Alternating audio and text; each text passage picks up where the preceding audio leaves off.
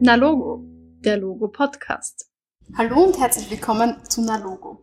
Logo, das ist die steirische Fachstelle für Jugendinformation und Kommunikation. Wir informieren Jugendliche von 12 bis 26 Jahren zu allen Themen, die für sie von Relevanz sind.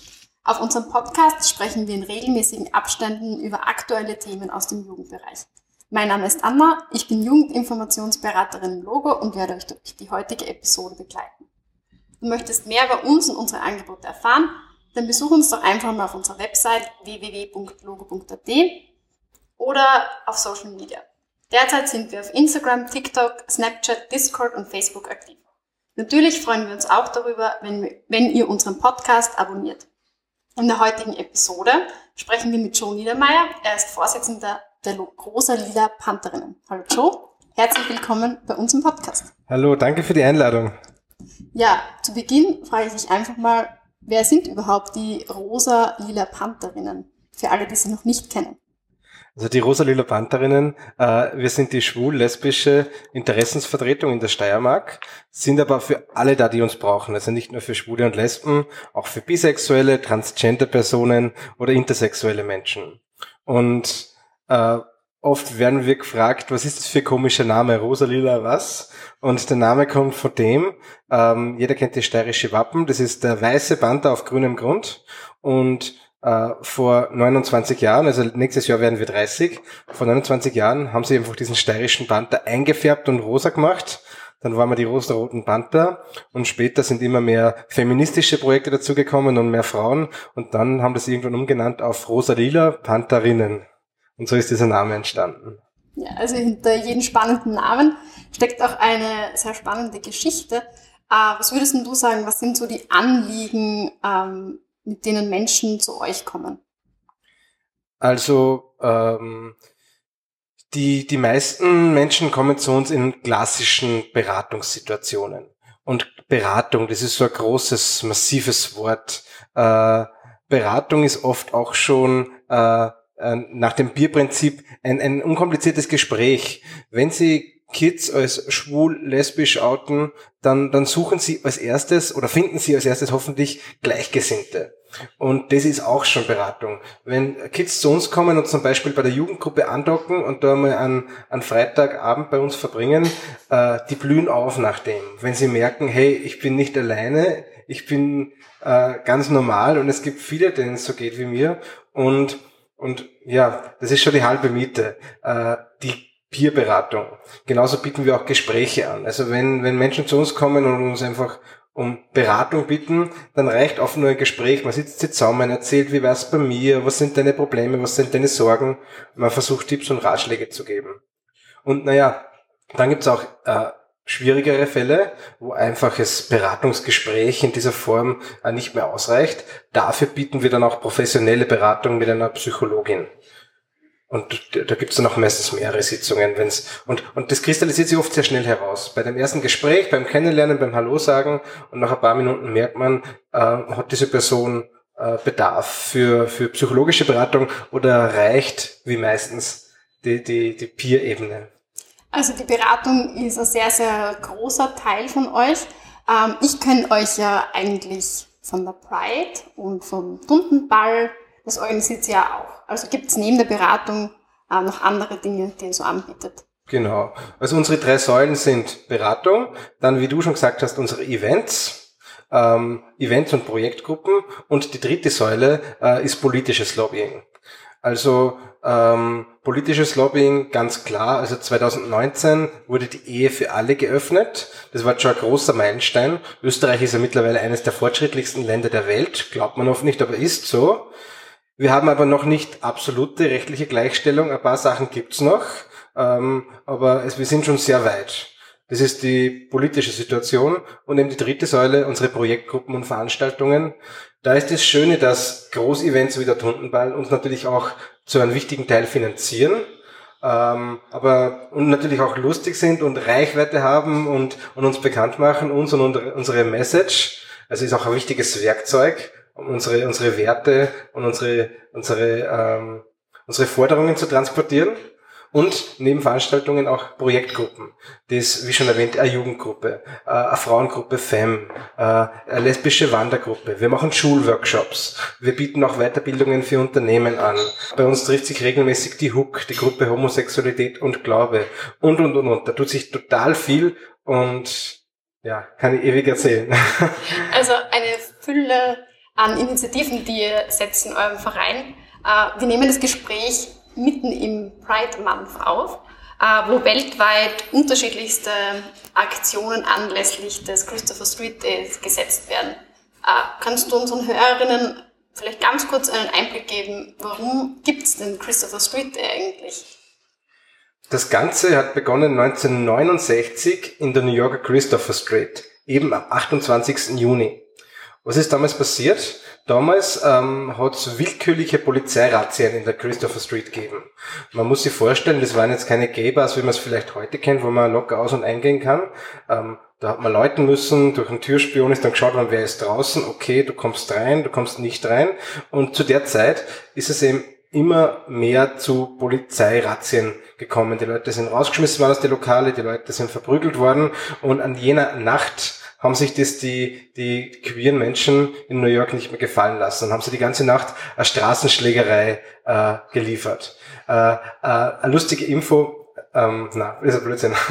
ähm, ich weiß jetzt nämlich ihren Namen nicht. An dieser Nacht ist nämlich angeblich irgendeine Pop-Ikone, ich weiß jetzt leider ihren Namen mhm. nicht, ist eine Pop-Ikone gestorben und man sagt, dass aus diesem Grund die Gay-Bars so voll waren, weil jeder Gesprächsbedarf gehabt hat. Aber natürlich äh, hat es dann diese Schlägereien gegeben und nach dieser Nacht war die, Nacht nicht, die, die Welt nicht mehr dieselbe. Immer mehr Städte in den USA zuerst haben sich solidarisiert und haben zum Jahrestag äh, zum Christopher Street Day Demonstrationen und Regenbogenparaden veranstaltet. Und das hat sich dann global ausgebreitet und mittlerweile schon in fast allen Ländern der Welt. Und das ist eine tolle Geschichte. Und man sieht auch ganz klar die Parallelen zu einem anderen heißen politischen Thema, nämlich die Black Lives Matters Bewegung. Ähnliche Situation. Es geht um Polizeigewalt und, und um das, dass man sich dagegen wehren muss.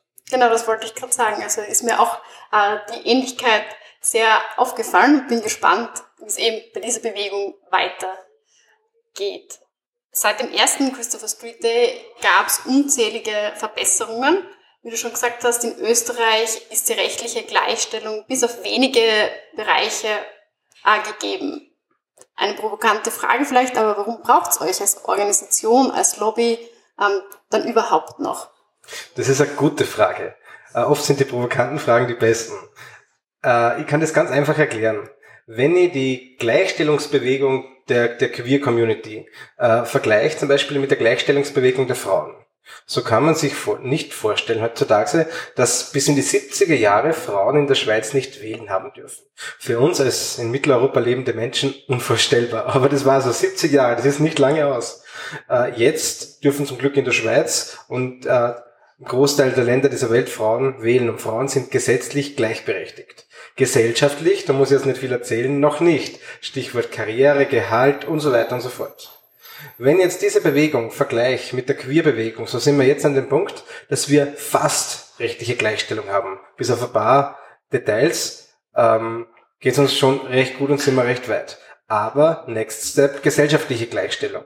Und solange äh, ein Pärchen auf der Straße geht, das Händchen halten will und das Händchen halten, diese Entscheidung machen wir das jetzt, jetzt nicht darauf legt, habe ich jetzt Bock auf Händchen halten, sondern solange die Entscheidung darauf liegen muss, habe ich Bock auf Blicke.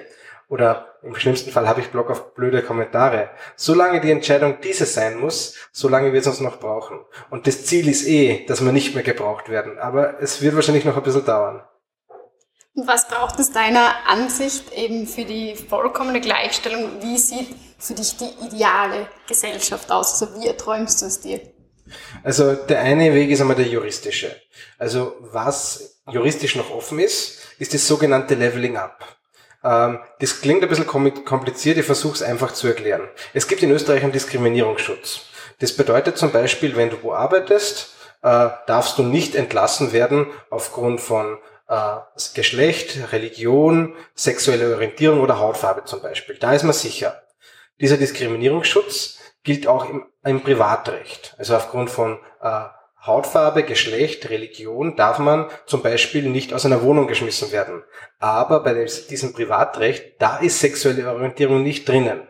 Das führt jetzt zur paradoxen Situation, dass zum Beispiel im Kaffeehaus der Gast das Personal nicht diskriminieren darf, weil das Personal ist durchs Arbeitsrecht geschützt, aber das Personal darf den Gast diskriminieren, weil der ist durchs Privatrecht geschützt.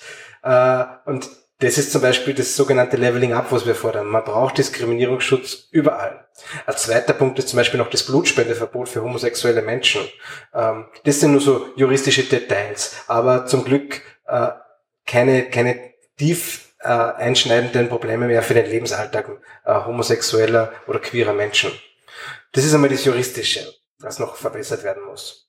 Gesellschaftlich ähm, äh, soll es eigentlich so sein, also eine Frage, die mich oft beschäftigt zum Thema gesellschaftliche Gleichstellung, soll man sich outen?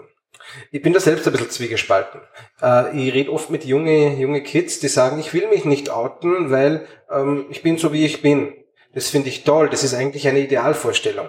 Gleichzeitig bin ich aber auch der Meinung, es ist wichtig, darüber zu reden. Es ist wichtig, das Kind beim Namen zu nennen.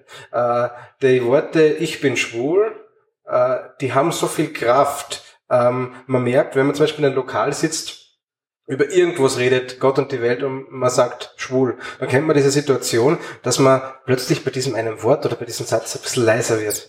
Und, und weil man vielleicht nicht will, dass die Nachbar, am Nachbartisch das Wort jetzt hören oder dass man über das redet, was absurd ist. Aber es ist Realität. Und das ist der Punkt, den man verbessern muss. Also diese, dieses emotionale Setting gehört da auch dazu. Und wie man das schafft, naja, ganz einfach. Drüber reden. Und das machen wir gerade. Und Multiplikatorinnen, wie es auch ihr seid, danke nochmal für die, die Gelegenheit des Interviews. Genau das ist der Weg zur gesellschaftlichen Gleichstellung.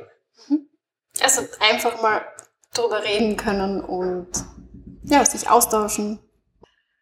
Ähm, ja, Corona-bedingt wird es ja heuer keine Pride geben in Graz.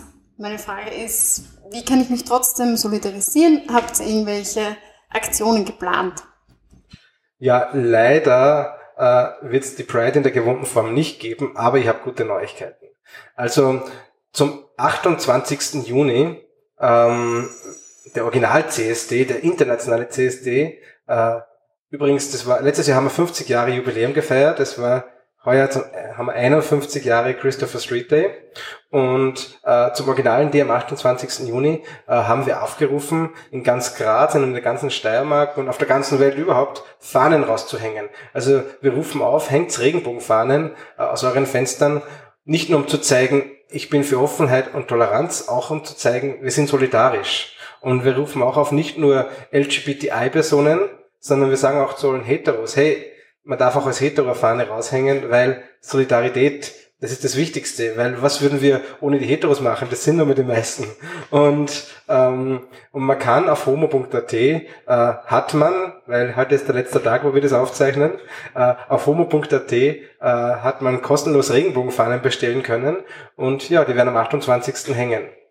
Und das ist einmal die eine Aktion und Corona hat ja auch ein Ende und somit haben wir es geschafft, dass wir den Grazer CSD, die CSD-Parade und das anschließende Parkfest, das war ursprünglich für 20. Juni gedacht, geplant und das haben wir jetzt auf 5. September verschieben können. Wir freuen uns schon sehr drauf. Es wird voraussichtlich auch eine Demonstration, eine Parade geben und danach statt ein Parkfest machen wir ein Parkpicknick, auch mit schöner DJ-Musik und ja, kommt's mit Decken, macht es euch gemütlich und wir können auch feiern, ähm, ja, wir können auch mit Distanz feiern.